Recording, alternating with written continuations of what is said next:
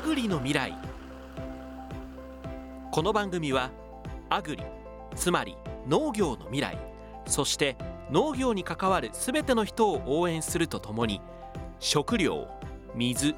環境に関わる地球規模の課題解決に取り組むきっかけになる情報をお届けいたします。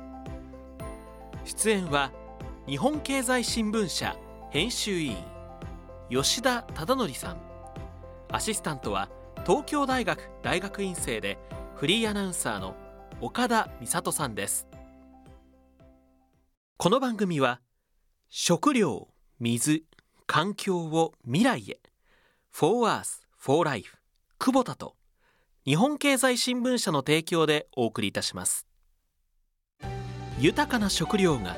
すべての食卓へ届けられる未来へ。安心安全な水が世界中すべての人に行き渡る未来へ。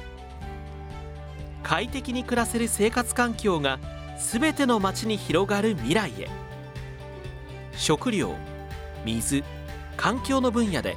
社会課題の解決に挑み続けます。For Earth, For Life 久保田。アグリの未来未来を耕す人。皆さんこんにちは。アグリの未来第2回目の放送が始まりました。吉田さん今回もよろしくお願いいたします。はい、よろしくお願いします。さてまずはじめは毎回さまざまなゲストの方をお迎えし吉田さんと共にゲストの方を取り巻く現状問題課題などをお聞きしてそこから思い描くアグリの未来についてお話しいただくコーナー。題して未来を耕す人です前回は埼玉県加須市にあります中森農産さんの農場にお邪魔してお話をお伺いしました。吉田さんいろいろなお話をお伺いできましたよね。はい、えー、といつも彼と会って話をすると驚くんですけれども、まあ、とてもそのスケールの大きな戦略、えー、非農家出身にもかかわらず、えー今や180ヘクタールの農場を運営している。しかもその目的が日本の食料安保に貢献したい、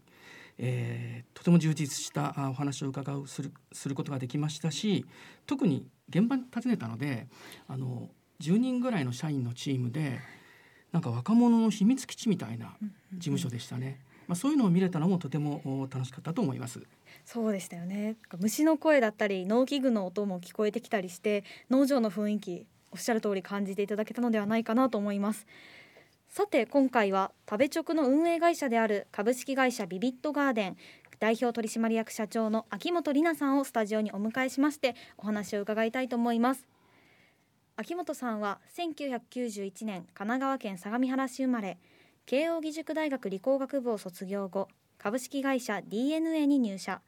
ウェブサービスのディレクター営業チームリーダー新規事業など4部署を経験した後一次産業の課題に直面し2016年11月に株式会社ビビットガーデンを設立。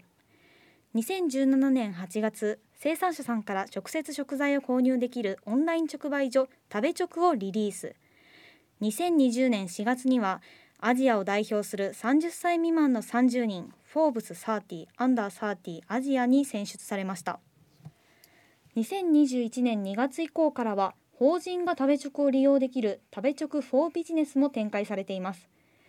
今日は生産者のこだわりが正当に評価される世界へという目標を掲げて活動されている秋元さんにじっくりとお話を伺います秋元さんよろしくお願いいたしますよろしくお願いします。よろしくお願いします。まず最初に食べ直というのはどういったサービスなんでしょうか、あはい、ありがとうございます。あの食べ直は全国の農家さん漁師さんから直接食材を取り寄せられるオンラインの直売所のようなサービスで、今、えー全国から7800件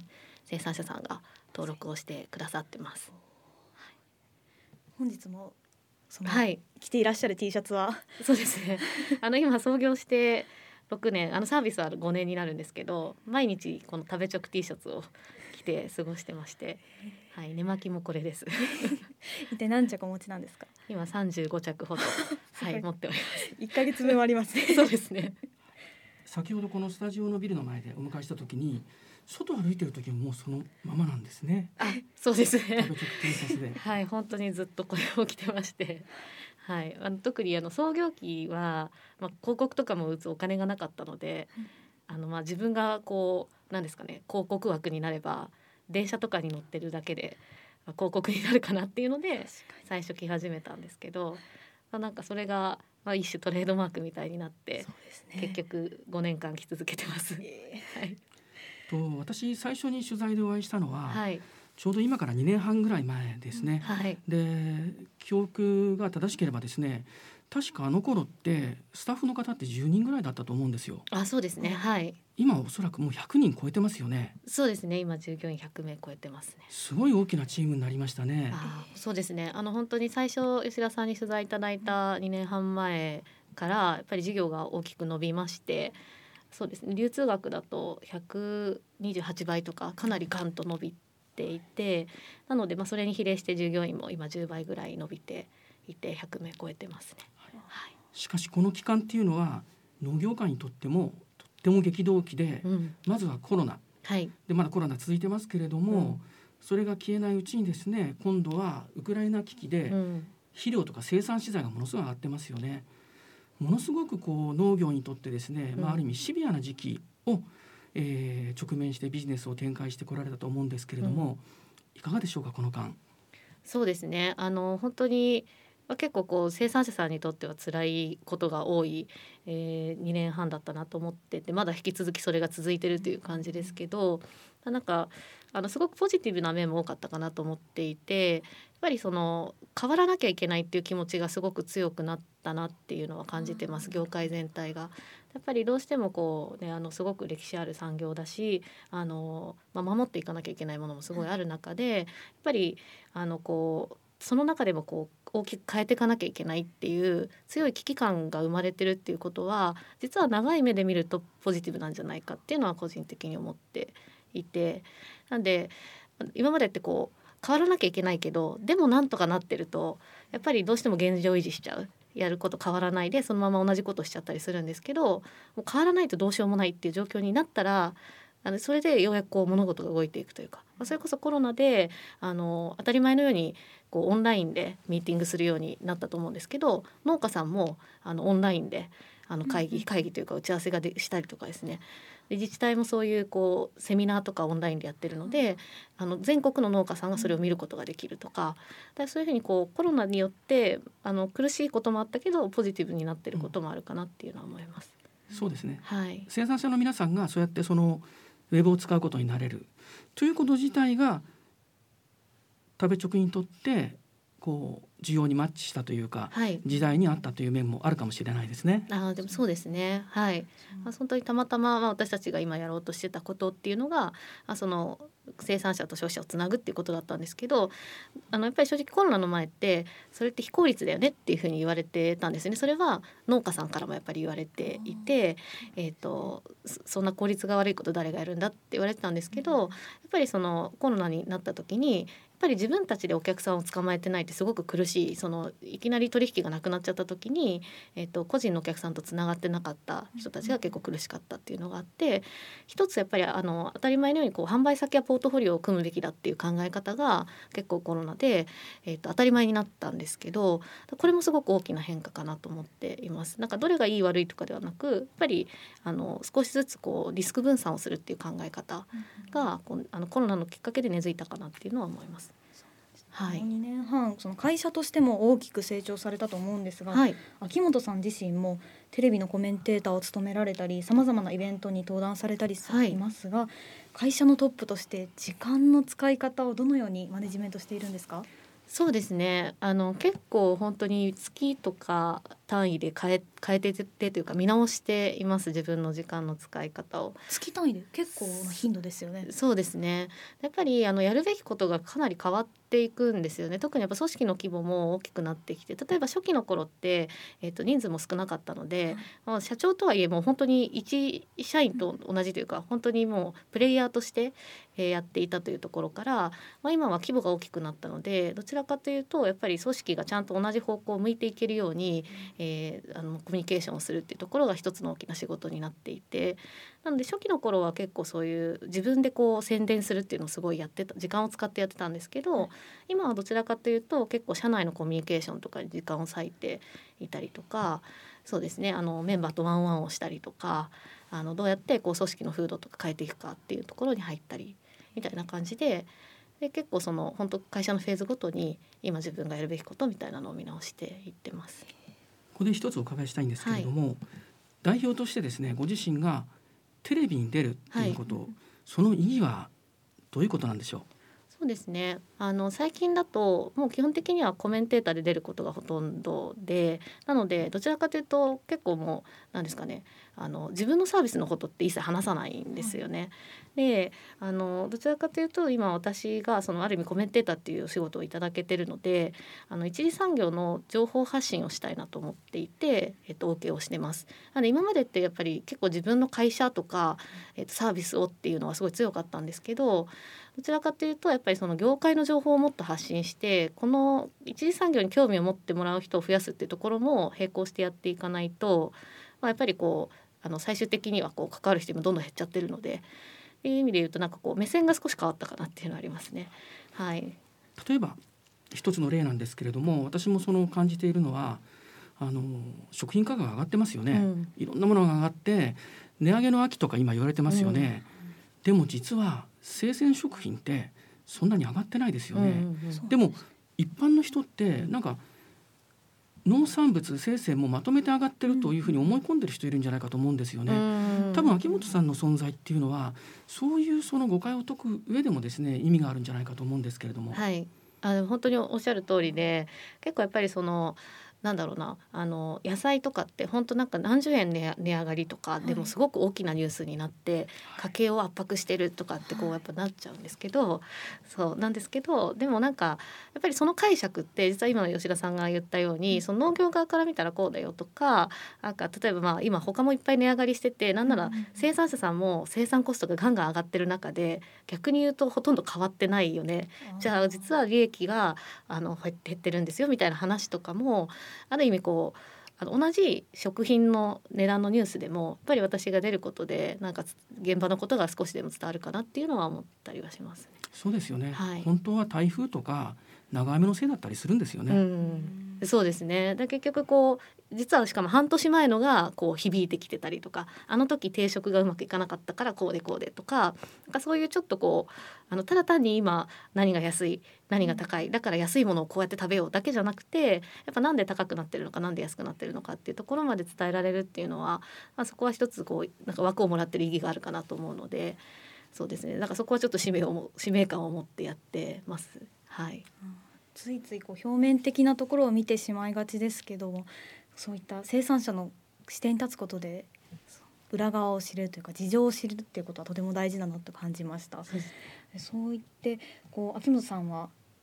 生産者のこだわりが正当に評価される世界へという目標を掲げていらっしゃいますがはいなぜ正当に評価されていないと感じていらっしゃいますか？はい、そうですね。あのえっとですね、実は私の実家もともと農家だったんですけど、あのすごい小さい規模でやっていて、えっと儲からないからという理由で廃業してしまったんですね。で、えっと正当に評価されてないっていうのは一部評価されてる部分はあると思うんですけど、私が課題に感じたのは結構特にまあ小さい規模だったりとかで、えー付加価値をつけたりとか、そうこだわって生産されているもの。なので高付加価値のものについてはまだまだ評価がたあの追いついてないなっていうふうに思ってます。え具体的に言うとやっぱりこれまでの流通形態だとどうしてもその何キロでいくらっていうような形なので例えばどんなに味にこだわったりとかすごい生産方法で工夫をしても価格はもうキロ単位で決まっちゃってるのでいかにこう効率よく作るかってところが評価されるでそれも一つのこだわりなのでそれはそれでいいんですけど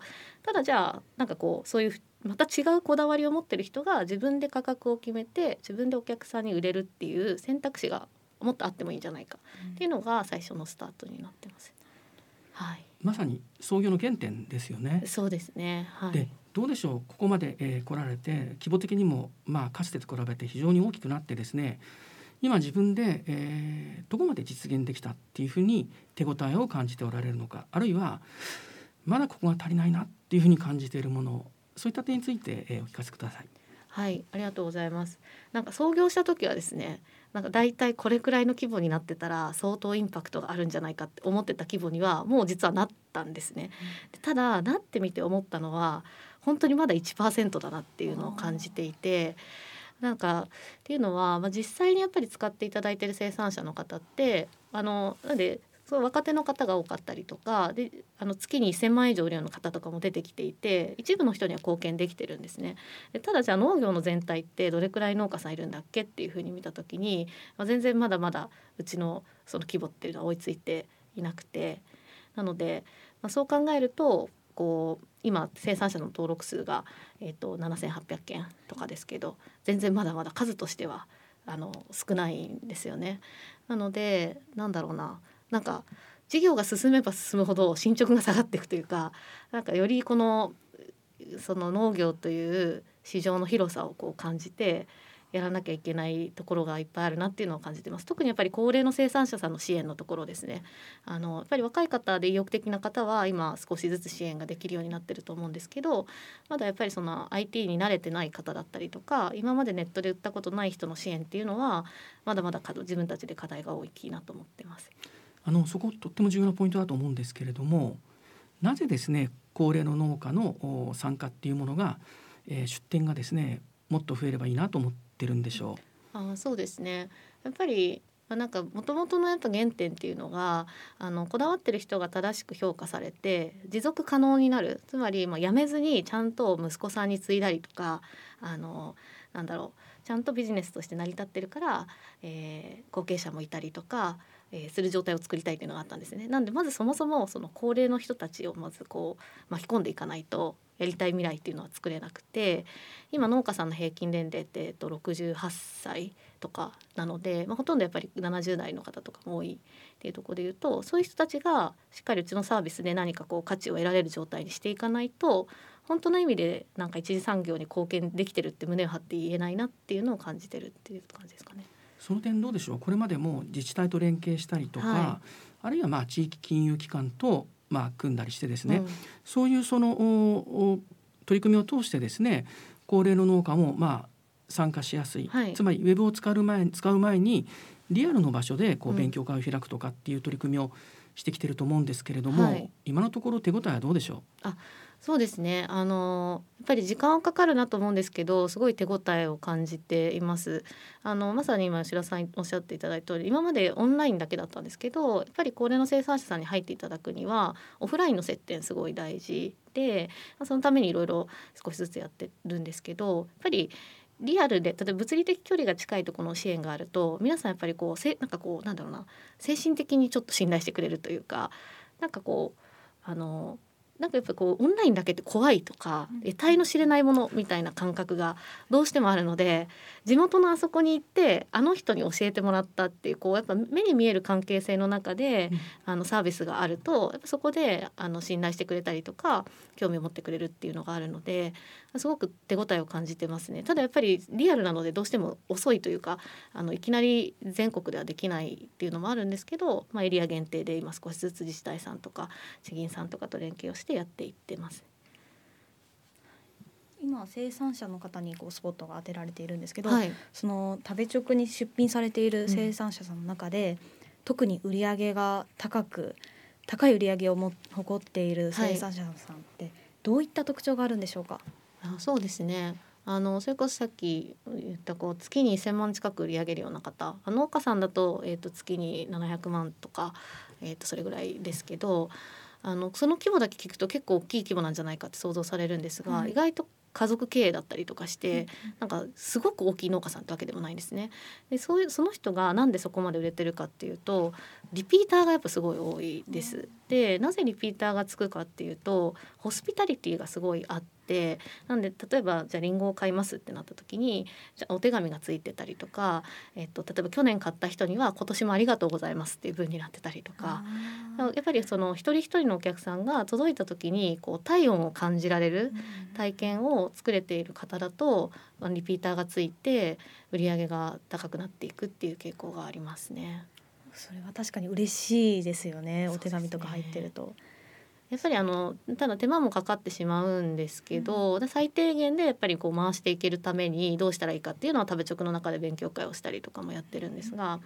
やっぱりあのお客さんからするとある意味こう例えばじゃあリンゴだったらあのスーパーに行けばリンゴ買えるんですよね。はい。で今 EC でもリンゴ買えますしいろんなところでリンゴって買えるんですけど、うん。なんでわざわざ生産者さんから買うかっていうとやっぱその人と人のつながりだったりとかやっぱそのぬくもりのところに体験価値があるのでそれをうまくこうやっぱ伝えられる人自分の農園のストーリーをちゃんと伝えられるっていうところはあのすごくリピーターが多くて人気になっている傾向があるかなと思います。そこでもう一声なんですけれども、はい。その手紙を書くっていうのは、まあ、それはそれで手間になるでしょうし、まあそのサイト上で SNS でやり取りをするっていうものも極論するとそういうのがそもそも得意な人っていうのは自分で売る力を持ってる人なんじゃないかと思うんですよね。うんでもそうでない人たちっていうのがこのプラットフォームを利用するにあたってですねその人たちは自分で頑張ってくださいという世界なのかそうじゃなくて皆さんの方でちょっと苦手な生産者さんをですねえーサポートすると。うんうんうん。そのような取り組みははい。やってるんですか、そうですね。やっぱり食べ直の意義っていうのはまさにその、えっとこうおせっかいさだと思っていて、あのやっぱりもうじゃあ場だけ提供するんでどうぞ売ってくださいで売れる人はまさにおっしゃる通り他のプラットフォーム使ったらいいんですよね。いろんな今 EC サイトあるので。なんでわざわざ食べ直で売るかっていうとやっぱりそこで例えば、えっとサポートが受けられたりとかうちの場合だと例えばお客さんと何かトラブルが発生した時は必ずうちが間に入るとかですね。あと,、えっとまあ、送るとあの出品説明会とかでどういうふうに送ったらいいかとか先ほどのお手紙の話とかも、えーフォローアップしてるんですけどそういうこうなんだろうなるべく、えーどちらかというとこう一人では売れない人っていうのがうまくその食べ直のシステムを使ったりとかサポートを受けて売れるようにしていくってここにやっぱり食べ直の存在価値があるかなと思っているのでまあなるべく生産者さんが生産に集中してまあいわゆる最低限のお客さんとの付き合いでちゃんとそういうこだわりが伝えられるようにするにはどうしたらいいかっていうのをまあ私たちはシステムの方で頑張ってやってるっていうような感じですね。そうですよね、はいだからそのまあものそのものの品質だけではなくてですね輸送の途中でちょっと傷がついちゃったりとかなんか根本が崩れちゃったりとかそういうのがその消費者の声がですねダイレクトに生産者に届いてしまうとですね、とこうへこんじゃったりめげちゃう人もいるんじゃないかと思うんですよね。本当にそうなんですよね。やっぱりあの消費者さんの声が直接届くってすごいポジティブもある一方でやっぱり結構強いことを言われちゃうと、まあ、それこそ、まあ、なんですかねやっぱ食べ物喜んでほしくて食べ物作っててやっぱりこう悪気なかったのに傷んで届いて、まあ、消費者さんもねおおこもうそれはそういうふうに気持ちになっちゃうのはしょうがないんですけどあのちょっと強い言葉だったりするとそれだけで結構もうもうやりたくないというかもうこういうのやりたくないってなっちゃうので基本的にはうちが間に入ってある意味まあ第三者的な役割でお互いに今こういう声があるんであのどこが課題だったか一緒に探しましょうって言ってこう、まあ、配送だったのか配送の過程だったのかそれとも梱包でもっと工夫ができたのかとか事前のその期待値のすり合わせの問題だったのかとかそれはうちが入ってあの一緒に解決していくっていうところはすごく生産者さんからするとあのなんだろうあなんか安心というかあのなんだろうやっぱり直接やるの怖いっていう人からするしたらすごくいいっていうのはよく言っていただいてます。うん本当に手厚いサポートされてますね。あそうですね。でもこう出品者の方が多くなっていくと販売のチャンスをつかめないという人も出てくるんじゃないでしょうか。そうですね。あの今なので結構うちが実は社員の半分がエンエンジニアほとんどがこうそのサービス作りはい。なんですね。だから40人ぐらいのチームでサービス作ってるんですけど、一番力入れてるのがやっぱりそのいい商品ちゃんとたどり着けることなんですね。でそれは人気の商品だけじゃなくて今おっしゃったように例えば新しく出品した人もちゃんと販売のチャンスがあって、えー、と新しく販売した人も、えーお客さんにちゃんと評価をされていればうんどんどんどんどん露出が増えていく。一方でじゃあのすごく評価が悪いと、えーその分露出が下がっていったりとかそういうこう表示のロジックのところがすごく、まあ、両方のその生産者さんと消費者さんの満足度を高めるためには重要なので実はここに一番力を入れていますね。なんで新しく登録した人もちゃんと、えーいい評価がついていけば、えーなんだ後からでもちゃんとこう人気商品になっていけるようなステップを踏めるようにしてったりとかしてます。あとそうですね管理画面で自分の、えー、と評価とかが結構見やすく見えるようになってて、あ生産者側の方が？そうですそうです。あリピート率が何パーセントですよとか、そういうダッシュボードがあるんですけどそこで生産者さんがこう何を改善したらいいかっていうのも見えるようにしたりとかそういった工夫をしてます。まあ、ウェブのサイトの画面なんですけれどもこうやって伺ってみてこう感じるのはですね実は結構お店と共通で、うんうん。どこにまず何を置くのかお店にパッと入ったら何が置いてあるのかうん、うんもう少し歩いて行ってみたらここに実はこういう掘り出し物があるとかそのリアルのお店の世界とは違いますけれどもサイトの中でそれに挑戦してるっていうふうにも見えるんですけども。あすごい分かりやすい例えでままさにあのおっしゃる通りですね。例えばメーカーさんの新商品とかも一回こう棚に並んででに人気だったらこうそのままどんどん広がっていったりするじゃないですか。だからそれと一緒でちゃんと新しい生産者さんもしっかりその同じ土俵に立てるようにはしてでそこからちゃんとこう努力して、えーあの品質がいい人たちがちゃんとこう拡大していけるようにしていくで一方で一回評価が例えば、えー、とネガティブなのがついてしまってもしっかり関係構築さえすればもう一回再度上がっていけるようにっていうこの両方、えー作っていくっていうのを大事にしてますね。あのお店の話もそうですけど結局やっぱお客さんって今5万点商品ありますけど5万点全部見ることってやっぱないんですよね。はい、なのでもう5万点の中でじゃあどの商品を最初に見せてでそこからもちろんですけどそのたあのもうずっと食べチョクやってる人だけじゃなくて新しい人もそこの中に入れてっていうこのバランスとかをどうしていくかってところは結構肝になってきます。あともう一つ大きいのは利用者数つまり消費者の数を、はいそのものをですねやっぱりこう登録し実際に買ってくれる人っていうものを増やしていかないと、うんどうしてもバランスが崩れちゃいますよね。そうですねその辺はいかがでしょうか？そうですね今登録ユーザー数が75万人なんですけどまさにそのこのお客さんの数も増やしていかないと生産者さんの数だけ増えてって消費者さん一緒だとどんなに頑張ってもどんどん売り上げ減っていくっていう状態になっちゃうのであ両方伸ばしていかなきゃいけないと思ってます。で特にやっぱりこの消費者さん伸ばす方がすごく大変で。そうなんですねはい、あのやっぱ消費者さんからしたらあのなんだ食べ直以外にそもそも例えばイオンネットスーパーとかああの、ねまあ、オイシックさんもそうですけどもいろんなこうサービスが、えーネット上にある中で食べ直そしてその生産者さんから買うってことにしなきゃいけないのでやっぱりお客さんになんでその産直で買ったらいいかっていうのを伝えていくことがまあ私たちのなんですかね責任というか私たちの仕事なのかなと思っていて。まあそういう意味だとさっきのこう一次産業の啓蒙もそうですしやっぱ生産者さんっていうものの実態をもっと伝えていくっていうところは、まあ、長期的にはそういうこうなんなんだろうな産直で買うっていう消費形態を増やしていく一つにはなっていくかなとは思っているので長い目でこうやってることではあるんですけど。はい、はい、えっ、とちょっと話題変わりますけれども、はい最近のリリースでしたかね熊本市と協定を結んではい物流拠点を作るっていう発表があったと思うんですけれども、その狙いをを聞かせてほしいんですけれども。あはい、えー、そうですね。あの先ほどもちょっとあったんですけどあのやっぱり私たちこうこういかに高齢の生産者さんに入ってもらうかってところをあの重要視して考えています。でその時にやっぱりいかにこうハードルを下げるかっていうのが大事で例えば最近やってるあのご近所出品っていうのはもともとずっとやってて、えっと、一人の若手の生産者さんがえー周りの近隣の人たちの分も野菜を集めて一気に出品する。でこれで、えっとえー最高齢94歳の方が登録してくださったんですね。でこのモデルはあの本当にその集める若手の人がいないとやっぱ成り立たなくて、なんでこうやる気ある若手の人がおじいちゃんおばあちゃんの野菜も売るって言って一緒にこうやってで登録の仕方を教えてっていう結構その集める人に負担がかかるんですね。これをもっと仕組みとしてやれないかっていうふうに思ってスタートしたのが今回の熊本の物流拠点なんですけどあ熊本って今うちの中だと登録数が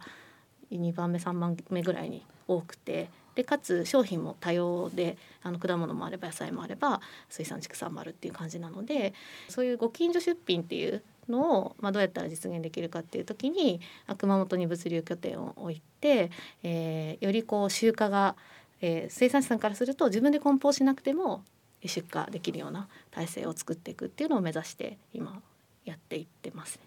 そのご近所出品も含めてそういったその取り組みっていうのは、はい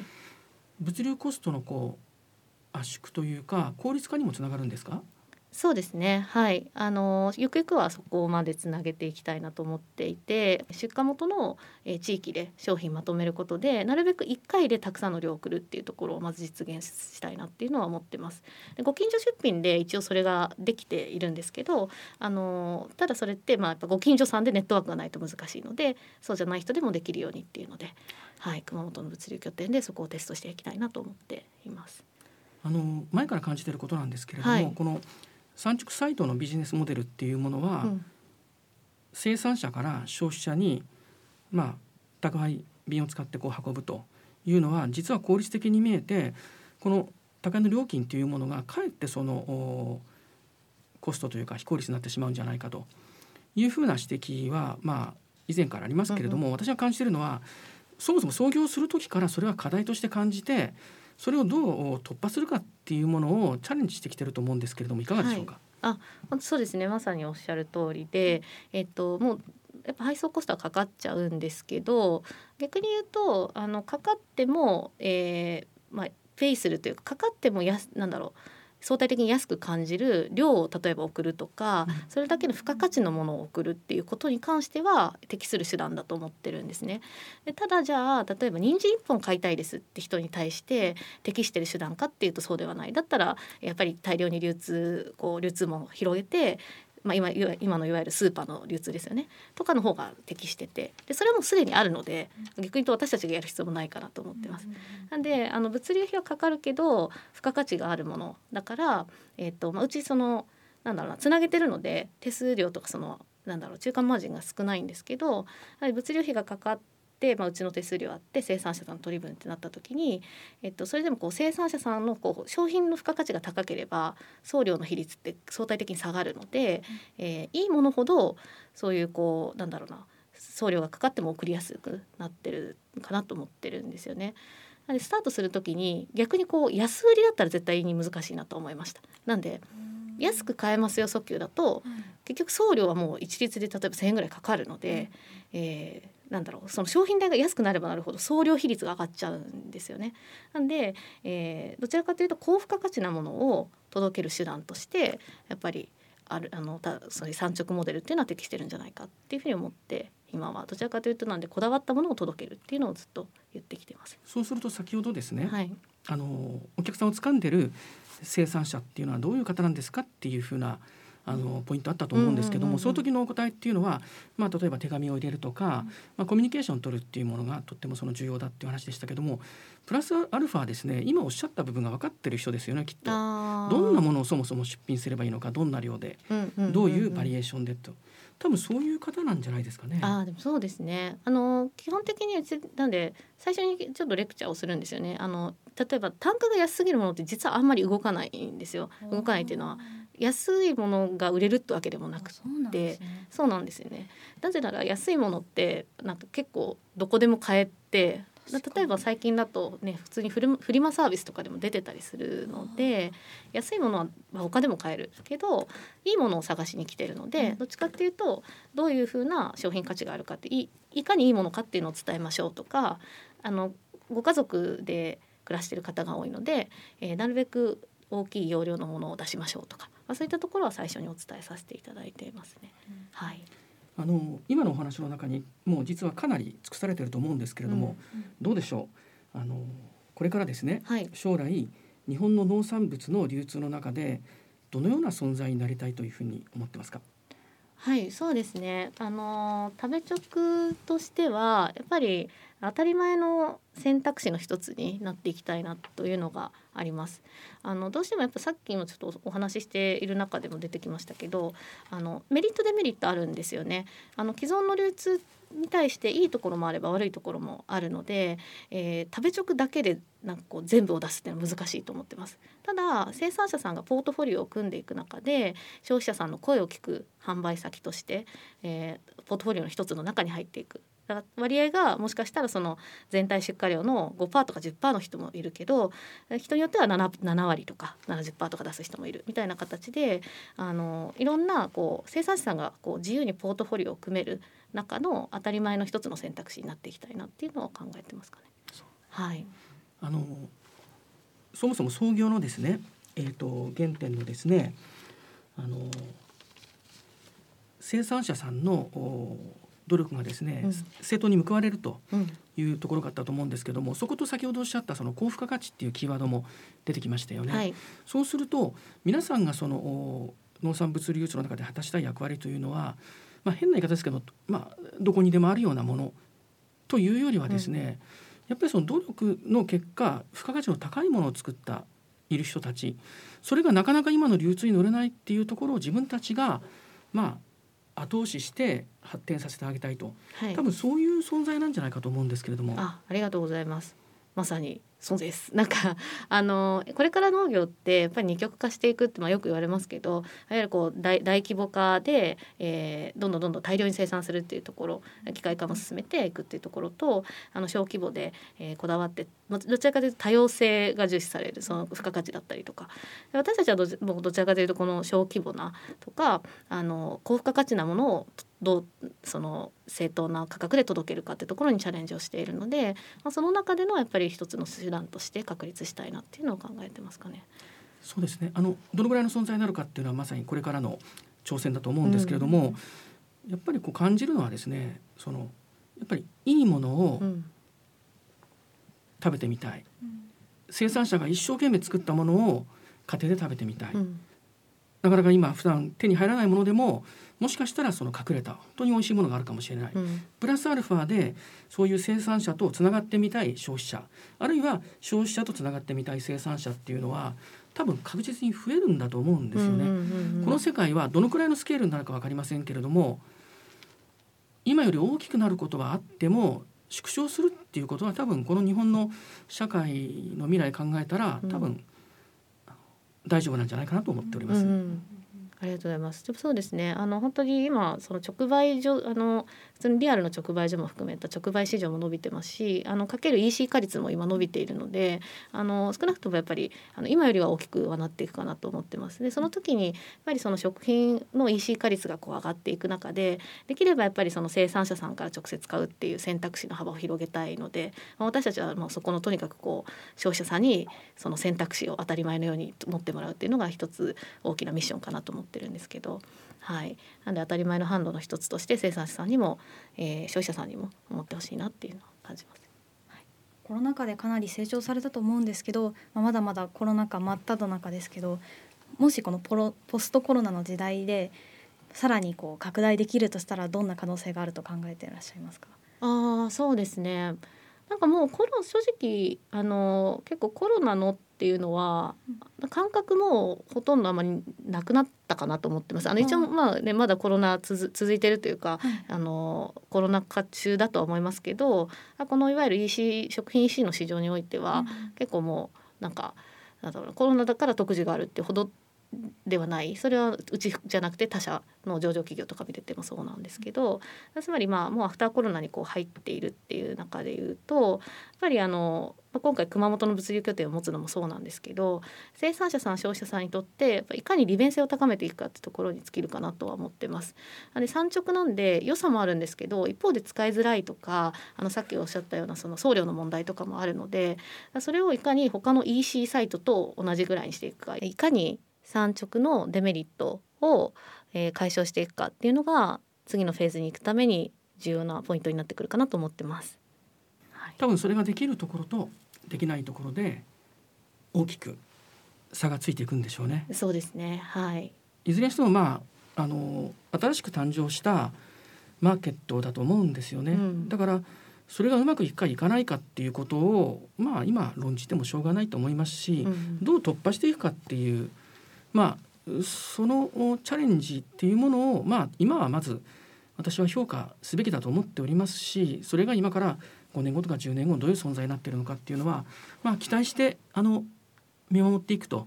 いうスタンスでいいんじゃないかと私は思ってますけど。あありがとうございます。そうですね。あなんかやっぱり私たちはこうなんですかねこう絶対にもう勝ち筋がすごい見えてるこうすごい分かりやすい事業をやってるわけではなくてやっぱりすごく難しい事業だと思っているので、まあ、だからこそやっぱりある意味私たちもずっと苦しい中でやってる。で生産者さんも今すごいいろんなあの、まあ、コスト増の中でいろいろ頑張ってますけどやっぱこう苦しい中でイノベーションって起きると思うのでやっぱりその中で、まあ、知恵を絞って、まあ、どうしたらあの本当にその農業の価値が上げられるかってところを私たちも考えたいなと思って、まあ、事業やってますしなのでどちらかというとそうですねなんか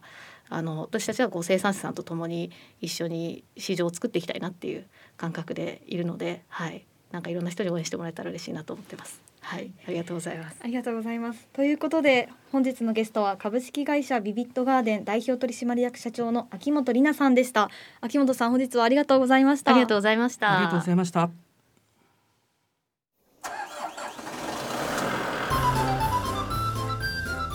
アグリの未来さて毎回違った内容でお送りする次のコーナーは月替わりでいろんな角度から農業をお伝えするコーナーです。今回は食べ直という一つの流通の形を運営されている秋元さんがゲストでしたので流通について考えてみたいと思います。吉田さんよろしくお願いします。はいよろしくお願いします。えー、では早速ですけれども、はい、岡田さん、えー、食べ直みたいな業種もありますけれども、うんうんうん、農産物ができて私たちの元に来るまでにどういった流れで来てるかご存知でしょうか？私がイメージするところではまず農家さんとかで、まあ、米や野菜が作られてそれが農協へ運ばれて農協からスーパーとか小売りのところに運ばれてそこで私たちが買うことができる、まあ、そんなイメージがあります。はい。まさにそれが流通の、まあ、基本中の基本ですね、はい、そこでそういった流通を指してですね、うん、市場流通というふうに言ったりします、はい、それでそうでないものを市場外流通というふうに言ったりしますけれども、はい、この2つについてご存知でしょうか？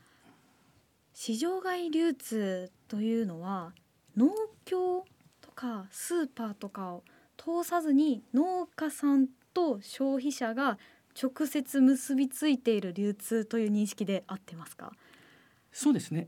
パターンはいくつかあると思いますけれども、はい、消費者に直接結びつく、うんうん、まあ食べ直みたいにああいうプラットフォームっていうのをまあその形の一つかもしれないですね、うんうんうん、でもその他にも市場を通さずに農家から直接レストラン直接地元のスーパー、まあ、そういったパターンもあります。なるほど。そうなるとより私たち消費者が農家さんとの距離が近くなってますよねそうですね、じゃあ一旦その整理してみたいと思うんですけれども、はい、市場流通っていうのはまあなんとなく想像しやすいですかね。はい、で、えー、と先ほどまさにおっしゃった通り農協とか市場を通しての流通です。うん、えー、この流通にもメリットとデメリットがあるかと思いますけれども、どんな点だか思いつきますか？そうですね。メリットまず思いつくのは農家さんが作ることに専念できるっていうところじゃないかなと思いますやっぱりこう自分で売り先とかも見つけたりする別のそういう手間を考えるともうひたすら作ってでどうやったら作物が美味しくなってとかよりたくさん取れてとかそういうことを研究することに専念することができるっていうのが一つのメリットなんじゃないかなと思います。はい、で、まあ、デメリットというとやっぱりそういった、まあ、農協だったり、まあ、他の市場だったりいろんなところを挟むことによってそれぞれで手数料とかコストがかかってしまうことで、まあ、それこそ鮮度が落ちたりもあると思いますし手数料でそのコスト面的にかかってしまうところがあるのかなっていうのはデメリットだと思います。そうですねあのまさに市場市場っていう言葉が示すようにその時にその農産物がたくさん出てくれば、値段はどうしても安くなりがちですし、はい、足りなくなれば高くなるっていうこの価格がこう上下するっていうのは農家にとってはちょっと厳しい点かもしれないですね。自分でコントロールできなくなってしまうんですね。すね。ただあのメリットの部分でちょっとだけ付け加えますと、うん。はい、食べ直のような産直サイトっていう存在はコロナでこう困った時にですね、はい、売り手がその売り手の生産者が買い手である消費者をこうサイト上で見つけてですね両者がつながるっていうとても大きな力を発揮しましたけれどもここであの市場流通のとっても大きなポイントなんですけれどもつまり大量の農産物をですね農協から通して市場に行くと市場の先には実はスーパーがあったり外食があったりいろんな売り先があるんですよね。はい、コロナの影響で外食がダメちょっと厳しいなっていう時に機動的にスッとスーパーにこう売り先を変えていくと。こういうその機能っていうのはやっぱり市場が今なお存在しているとっても重要な役割だと思います。じゃちょっと話を先に進みますけれども、はい、市場外流通っていうものについてはい。どんなイメージをお持ちでしょうか？そうですね。本当にそれこそ今日お話をお伺いした食べ直さんとかがその市場外流通の場を提供されていると思うんですけど私はよく家族で国内旅行する時に絶対に道の駅に寄るんですよね。でそこでその現地の新鮮で都心で買うより安く手に入る野菜とかを買って帰るっていうのが結構習慣になっているんですけどもうそういったものが思いつきます。あのああいう直売所行くと、うん普段スーパーで見ることのできない珍しい野菜とかあそうなんですよね。見つけることできますよね。こんな野菜あるんだみたいなとか同じ野菜とかでもやっぱり新鮮だからなんですかね甘かったりすっごい美味しいんですよね。つまり作り手と買い手の距離うんうんが縮まることによってあの市場流通の役割もとっても重要ですけれどもそうじゃない農産物の魅力っていうものを知ることができるっていうことですね。市場外流通、まあ、パターンなんですけれども、はい。い、くつかありますけれどもその他に、まあ、先ほども申し上げましたけれども農家とかもうちょっと大きくなって法人化して農業法人みたいなところ、そういうのが売り先と、おまあ、直接に結びつく。そのメリットっていうのも少し触れておきたいんですけれどもつまりこの時も相手はスーパーだったりレストランだったりしますけれども相手が何を欲しいのかどんな品質なものをどれぐらい欲しいのかっていう情報をキャッチして、そしてそれに応じて作るっていう意味では、作った。じゃあ市場に出す。うんだけではなくて相手が欲しいと思ってるものをリクエストに応じて作る、うん。そんなようなメリットもあるんじゃないかなと思います。うんうんでもどうでしょう？一方でデメリットっていうのは何か思いつきますか？デメリットとなるとやっぱり個人として売り出していくっていうことでその農協とかを通すと農協で売られましたっていうその一種のブランド的な力もあると思うんですけど個人で売るとなると全く無名からスタートになってしまうので自分でどうやってマーケティングしていくかそこにとても工夫しなくちゃいけないっていうのは一つデメリットなんじゃないかなと思います。そもそもそう農家ってまあ田んぼや畑に向き合ってはい栽培技術をみ磨くとなおかつ売り先を見つけるとかその部分っていうのは先ほど私はその需要をつかめるっていうふうにプラスの面でご説明しましたけれども、はいその負担そのものってのは結構馬鹿にできないですよね。そうですよねその買い取ってくれるスーパーやレストランを見つけるまでもかなり手間やコストかかってしまいますよね。そうですね。これこそなんか自分のセルフブランディング力というかものがかなりこう試されるところなんじゃないかなと思って。いいとこつきました。そこなんですよ。あのブランドってですね、うん私すごく思うのはですね、例えば魚沼のコシヒカリうんうんうんって美味しいお米だよね。南魚沼産のコシヒカリってもうイメージなんとなく湧くじゃないですか。はいすぐにそれは何があのポイントになってるかっていうと、チームであの地域の人たちが同じようにかんまああのお米を作りやすい美味しいお米を作りやすい環境でみんなで作ってある一定の量があるからそれがいろんなこう売り先に行くことによってうんうん。あ魚沼のコシだよねってなるわけですね。でもそれに対して、まあ、まさにこれブランドじゃないですか。はい。個別の農家がうんうん。限られた量で農業法人にしても知名度を高めてブランド化するっていうのは、やっぱり産地と比べるとですねちょっとやっぱりあのハードルが高いんじゃないかなと思います。うんうんうん、そうですよね。まあちょっと話は変わるんですけど前回食品ロスのお話とかもしている中で食料品が余ることは農産物が余ることはまあそんなに問題ではないというところもあってそれが全部こう需要と供給がぴったり合ってしまうとそれこそ農産物の価格が変動して私たち消費者にもま影響があるっていう話だったんですけど、まあ、今回そのスタッフのスタッフの方がその食品ロスになりうる農産物をこう利用して作ったジュースなどを買ってきてくださったんですけどこういったのを見ると個人としてもブランディング化に成功される方もいらっしゃるっていうのも事実なんですよね。ですね。あのまず先ほどの点で言うと農産物っていくら100作ろうと思っても天候の影響で80になっちゃうこともあれば、ものすごく天候に恵まれて120130になることもありますと、じゃあ仮にこの余ってしまった時にどうしようかっていう問題が一つありますよね。もう一つは規格に合わないつまり大きさとか形がちょっと違うとかちょっと傷がついてしまっているもの。そういったものをじゃああの畑に捨てちゃうっていうのはもったいないですよね。そうどうしたらいいかっていう時におっしゃるようにこういう加工品っていうものが一つのアイデアなんじゃないかなと思います。うんうんうん、まあ、加工して販売するにしてもですねそもそものその農産物があのしっかりとした品質であるものでないとですね加工したものも必ずしも美味しいものにならないというわけなのであの生産そのものがしっかりしているっていうことが前提になるという点は押さえておきたいと思います。とそういった感じでこう農家さんにもやっぱりいろんな生産のスタイルがありますもんね。その自分自身に合ったスタイルでその時々に合わせてその時に取れた生産量とかにも合わせてその消費者に届ける方法を選ぶ。その選ぶことの自由さが拡大していく必要っていうのはありますよね。今日も話に出てきましたけれども食べ直のような産直サイト、はい、それから直売所、うんうん、レストラン市場流通。まあいろいろあるわけですよね。はい、でこういう中で農家っていうのはどんなようにこう売っていったらいいと思いますか？そうですね。その自分自身が生産するスタイルそれこそたくさん作るタイプなのかあの食べ直さんに出されてるところのようにこだわりを持って少なく作る農家農家スタイルなのかそういった自分自身の経営スタイルに合わせて生産者自身もその流通の方法を選べる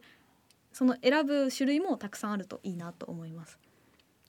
そうですよね、うん、その多様なこう販路というか売り先がある中で、うん、何も農家さんが一つに選ばなきゃいけないってことはないですよね。うんうんうん、確かに流通の方法も選択肢としてたくさんあるべきですよね。まあ、場合によってこうねあの経営の安定のためにたくさんこう、まあ、形もきれいに作れたものは引き続き太い市場流通に流す手もあると思いますし、はい、まあちょっと珍しい野菜もね同じ農家さんも作ってみたりあるいはとってもこう糖度が高いとか美味しいものそれはでも自分の独自ルートで売ってみようかとかまあ一人の農家さんが経営の中でいろんなことを選んでいけばいいんじゃないかと思いますね。うんうんうん、そこに対するこう柔軟な考えというか視点が必要かなというところですかね。そうですね。先ほどその秋元さんがその点に関して、うん、ポートフォリオっていうキーワードを使ってましたよね。はい、つまり自分がこれだけの農産物いろんなものを作ってる中で、うん、比重をどこに置くのか。でもここにも売ってみる。それがまさにポートフォリオだと思いますので、あの先ほどの秋元さんの話の中にもヒントがあったんじゃないかなと思います。なるほど。ということで今回さまざまな流通の形について考えることができました。吉田さんありがとうございましたありがとうございました。久保田ストーリー。このコーナーは農業の未来を応援し共に取り組んでいく株式会社久保田の思いまた久保田で働く人や久保田が作り出すものに焦点を当ててそれらにまつわるストーリーをご紹介していきます。このコーナーはラジオ日経と株式会社久保田の共同企画制作でお送りします。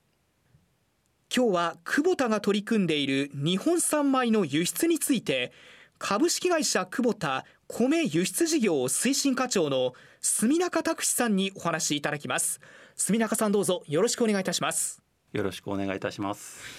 さて農業機械のメーカーで知られている久保田なんですが久保田さんは日本産のお米の輸出まで手掛けられているということなんだそうですね。その背景や目的をまずは教えていただけますか？はい、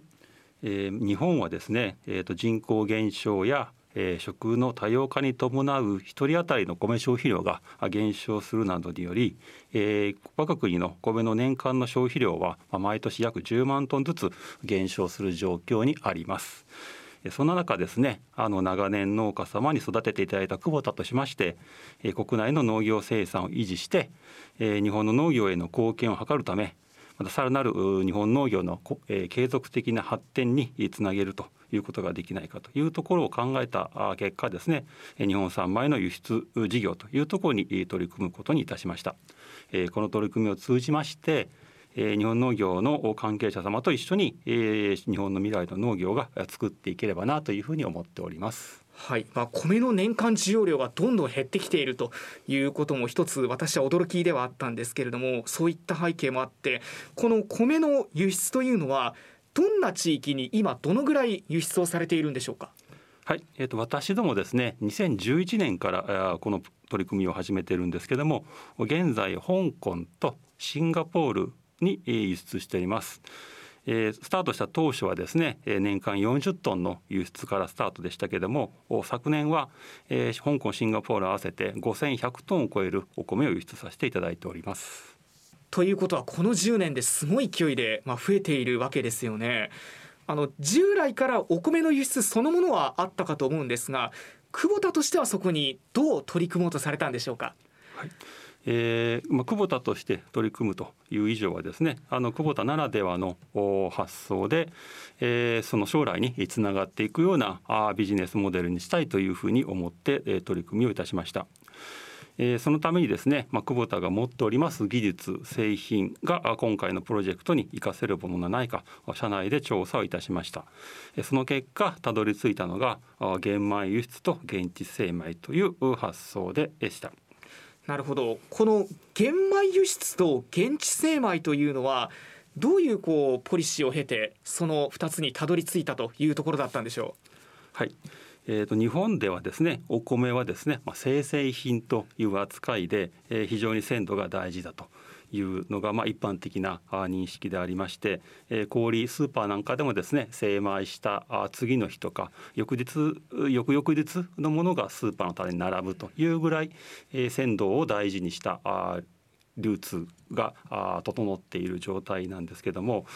海外においてはですね、お米はま単なる穀物という扱いになっている場合が多くてですねこう鮮度に対するこう意識というものが非常にまだまだ低い中で日本のお米がまあ美味しいというところはやっぱその先製品としてこう鮮度を大事にしているというところが一番大事なポイントであるという中で、まあ、私たちとしても輸出に取り組むというところではあるべき姿を求めたいというところで、えー、原米輸出の現地で精米すると、まあ、消費地で精米することで日本と同じ新鮮な状態のお米を供給する体制を図ると。いうところで、えー、取り組みをいたしました。お米って生鮮食品なんだなっていうのがですね、まあ普段こう当たり前のようにスーパーでお米買ってるとなかなか行き着かない発想でちょっとびっくりしたんですがこれは具体的にはどんなスキームで行っているものなんですか？はい、えーとまあ、輸出に関してはですねあの日本の農林水産省さんもはじめ、まあ、いろんな補助制度がありまして、えー、国内で、えーと、農家様とですね輸出米用の契約栽培をさせていただいた輸出用米をですね鮮度を保つために全て玄米の状態で当然輸出えー、輸送中も、まあ、保冷コンテナを使って、まあ、品質管理をして現地にある久保田の子会社の現地法人の冷蔵倉庫の中で保管して、えー、注文を受けながら精米していくという形で、えー、新鮮なお米を供給する体制を作っております。またですね現地ではですね一般的に日本とは違う潮流種なんかがですね主なえー、流通しているお米になるんですけども炊飯が違うというところで、えー、炊飯を自動化できるようなライスロボという商品が久保田にはあるんですけどもそちらの提案まで行っていくという形で事業を推進しております。ということはこうお米を輸出するだけではなくてそのお米を炊いて実際に食べられる状態まで持っていってくれるというのがすごいと思いますしこれは面白い試みですね。ありがとうございます。あのお米はやっぱり素材でしかないというところで、あの炊飯しないと食べれないという中で炊飯がうまくできないとやっぱり本来持ってるお米があの美味しさだったり品質がまあ再現できない中で、えー、やっぱ潮流種とは違う炊飯になるという中で、まあ、うまく炊飯できないというようなお声が多いもんですから、えー、そんな中で、えー、炊飯を自動化することでえー、そこの問題を解決することで輸出拡大につなげられないかなというところで、えー、炊飯も非常に大切なポイントになってくるというふうに思っております。本当に大きくなってきたこの米の輸出という事業なんですが今後の展望や取り組みについてはどんなふうに今考えていらっしゃいますか？はいこの事業の目的がですねあの日本国内のお米の生産を維持し、えさらなる拡大に持っていきたいというために取り組んでいるものなのでそのためにまずはあ現地の販売を増やして輸出量を増やすということがさらなる追求をしていきたいというふうに思っております。えー、香港もシンガポールもですねあの農業がない田んぼがないという国なので、えー、日本産ままだまだ、えー、現地のシェアは低いという中で、まあ、さらなる香港シンガポールでも輸出拡大の余地があるという中で、えーと、現地の販売拡大を通じて輸出拡大に取り組んでいきたいというふうに思っております。それでは最後にこの番組を聞いてくださっているリスナーの皆さんに向けて住中さんからメッセージをいただけますか？はいえー、日本はですねあのやっぱり豊かな自然に恵まれてやっぱり第一次産業漁業農業にすごい適したやっぱり国であるというふうに思ってます。海外はですねまだまだ日本とは違って人口が増えていくという中で食料が食料問題が出てくるとで一方ですねあの経済発展していく中で経済的に豊かになっているというところが世界的に見ると海外特に東南アジアを中心とした地域だと思うんですけども、まあ、そういう地域から見た時に日本の農産物って大変魅力あるものだというふうに見えます。その中で日本の農業って将来すごい明るい未来が待っているというふうに思っているのであの皆様と関係者皆様と一緒に輸出拡大を通して日本農業のさらなる発展に貢献できればと思ってますので引き続きご支援をいただければと思います。お米って奥が深いんだなということがお話を聞いているとよく分かりましたが久保田ストーリー今日は久保田が取り組んでいる日本産米の輸出について株式会社久保田米輸出事業推進課長の住中拓司さんにお話いただきました。住中さんどうもありがとうございました。ありがとうございました。ここでこのコンテンツを聞いていただいているリスターの方にプレゼントのお知らせです食べ直セレクトの詰め合わせセットを3名様にプレゼントいたします。ご希望の方は番組のホームページからご応募ください。アグリの未来。この番組は毎月最終金曜日朝8時1分よりラジオ日経第2放送で。その次の週の火曜夜7時からは第1放送でもお聞きいただけます。ラジコでも「全国どこにいてもお聞きいただけます。ポッドキャストでもラジコでもアグリの未来をお楽しみください。また番組ホームページでは番組のスペシャルコンテンツもお楽しみいただけます。ラジオ日経のホームページからアグリの未来のサイトにぜひアクセスしてください。アグリの未来。この番組は食料水環境を未来へ。フォーアース。フォーライフ久保田と日本経済新聞社の提供でお送りいたしました。